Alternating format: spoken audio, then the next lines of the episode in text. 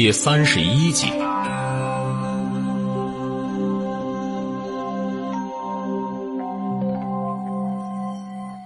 叶川说的委婉，但是实际的意思却是展现无遗。其实就相当于在表示，在我看来，在座的各位都是垃圾。此话一出，其他人脸上的表情一僵，特别是魏老头与黄师傅两人，更是心中一怒。觉得这个年轻人真是不知道天高地厚。魏老头冷着脸道：“年轻人，才说你胖你就喘上了。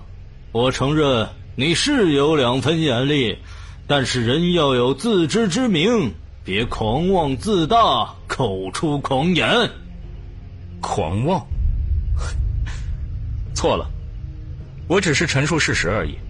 另外。”我也要提醒你们，从开始到现在，都不是我狂妄自大，而是你们，是你们瞧不起我，或者说瞧不起年轻人。我带来的东西，你们看都不看，就觉得是差劲的垃圾。试问，到底是谁目中无人？到底是谁犯了过错？你们不尊重我，得了傲慢与偏见的毛病，还反过来责怪我不敬前辈。岂不是笑话？说的太对了。肖萌小手轻拍，笑眼如月，高兴道：“叶川，早该这样了，怼他们。”哎，小姑娘，你少说两句啊，别推波助澜了。他们做得出，还怕别人说？倚老卖老，打压年轻人，好像年纪没他们大就是原罪似的，一直揪住这个问题不放。哪里有一点行业前辈的度量？其他人闻声顿时无语，本该升起的怒气再也发泄不出来。主要是大家也要脸，真怕应验了肖萌的话，没有前辈的度量。好。随即，魏老头气呼呼道：“我倒要看看你带来的东西到底能有多好。”说话之间。拿起了木鱼，反复打量几眼，就嗤笑道：“几块木料拼接的东西，果然不是一般的垃圾，而是很垃圾。做木鱼的边角料，那是他切剩下的东西，他肯定是一清二楚，所以才看他就可以肯定，这块木鱼不是一个整体，而是几块木料相互组合拼成的。”实际上，他早看到木鱼之中存在拼接的痕迹，所以从一开始他就觉得东西很差，根本不愿意细看。果不其然，仔细打量之后，他更加确信自己的想法。确实不怎么样。黄师傅也凑了过去，在木鱼上摸索了片刻，也赞同道：“嗯，虽然东西的做工……”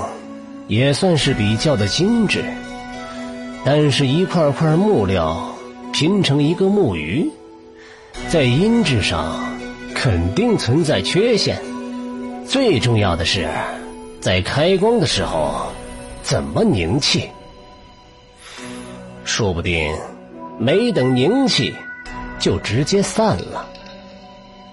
这种情况下，怎么形成法器？反正我在木鱼上看不出什么有利于风水气场的痕迹来。从这个角度来说，东西确实是废物。旁边两个风水师也很认同的点头。一川，众口铄金，张扬也坐不住了，担心的看向叶川，一脸的紧张、忐忑不安。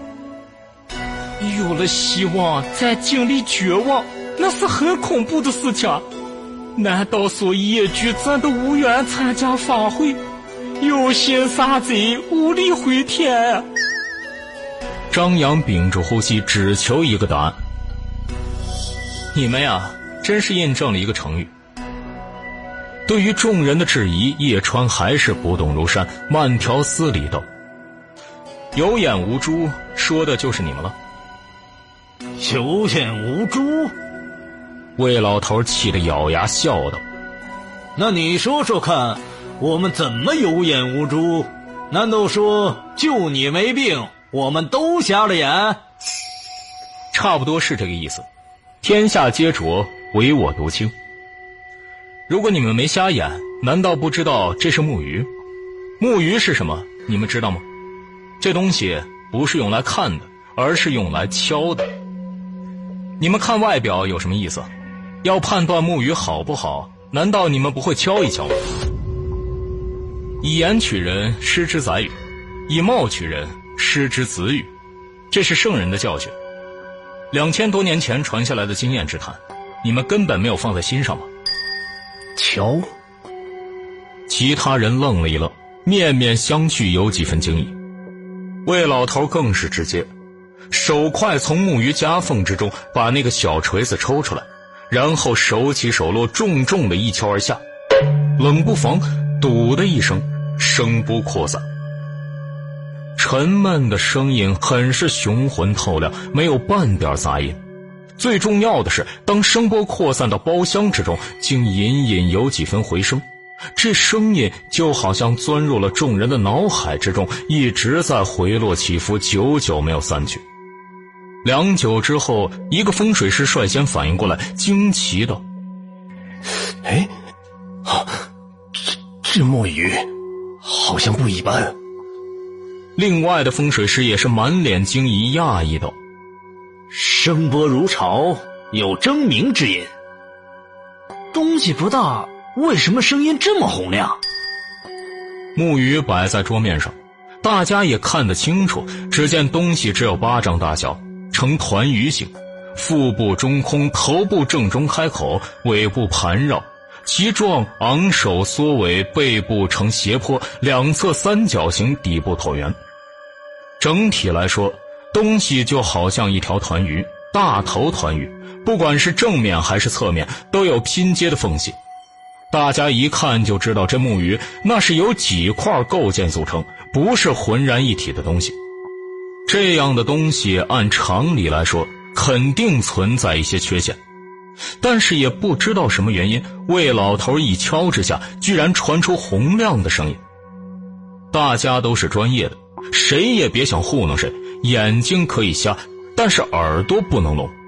声波入耳，大家就知道木鱼肯定不简单。怎么会？魏老头呆了，然后忍不住再用力一敲。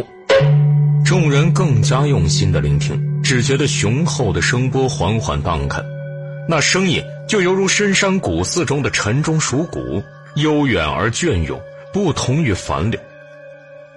阿弥陀佛。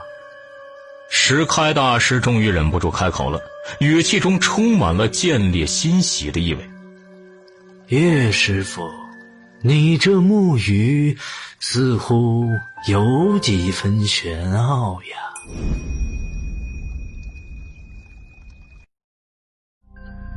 谈不上玄奥，不过确实有几分禅机。此时此刻，叶川眼中充满了笑意，娓娓道：“大师，实不相瞒，不要看这木鱼做工看似简单，其实这只是表面现象，这木鱼的内部却暗藏乾坤。暗藏乾坤？什么乾坤？”魏老头大手一抓，把木鱼翻过来，仔细的观察。他看了片刻，却没有什么发现。或者说，在他看来，这个木鱼很普通，没什么玄机。得出这个结论之后，魏老头心里却是一沉，脸色黑了几分。他忍不住揣测：难道说自己真的是老眼昏花了？想到叶川刚才那有眼无珠的评价，这个可不能忍。魏老头一股气涌上头，顺手就是一掰。然后大家就听见咔嚓一声，完整的木鱼就被拆得七零八落了。这个变故也让众人吃了一惊，有些不知所措。等叶川反应过来，也不由得生气，沉着脸道：“魏师傅，你这是什么意思？就算我招惹你了，冲着我来就好，又何必拿东西撒气？”魏老头置若罔闻，只是拿着几块木鱼碎片，慢慢的翻看。须臾间，他的脸上露出一抹恍然之笑，然后开口道：“我当是什么玄机？原来是这个原因呐！众人闻声也连忙看过去，随即他们在木鱼的残片上看到一道道纹理。黄师傅一怔，马上就看出了玄机。这是回字纹。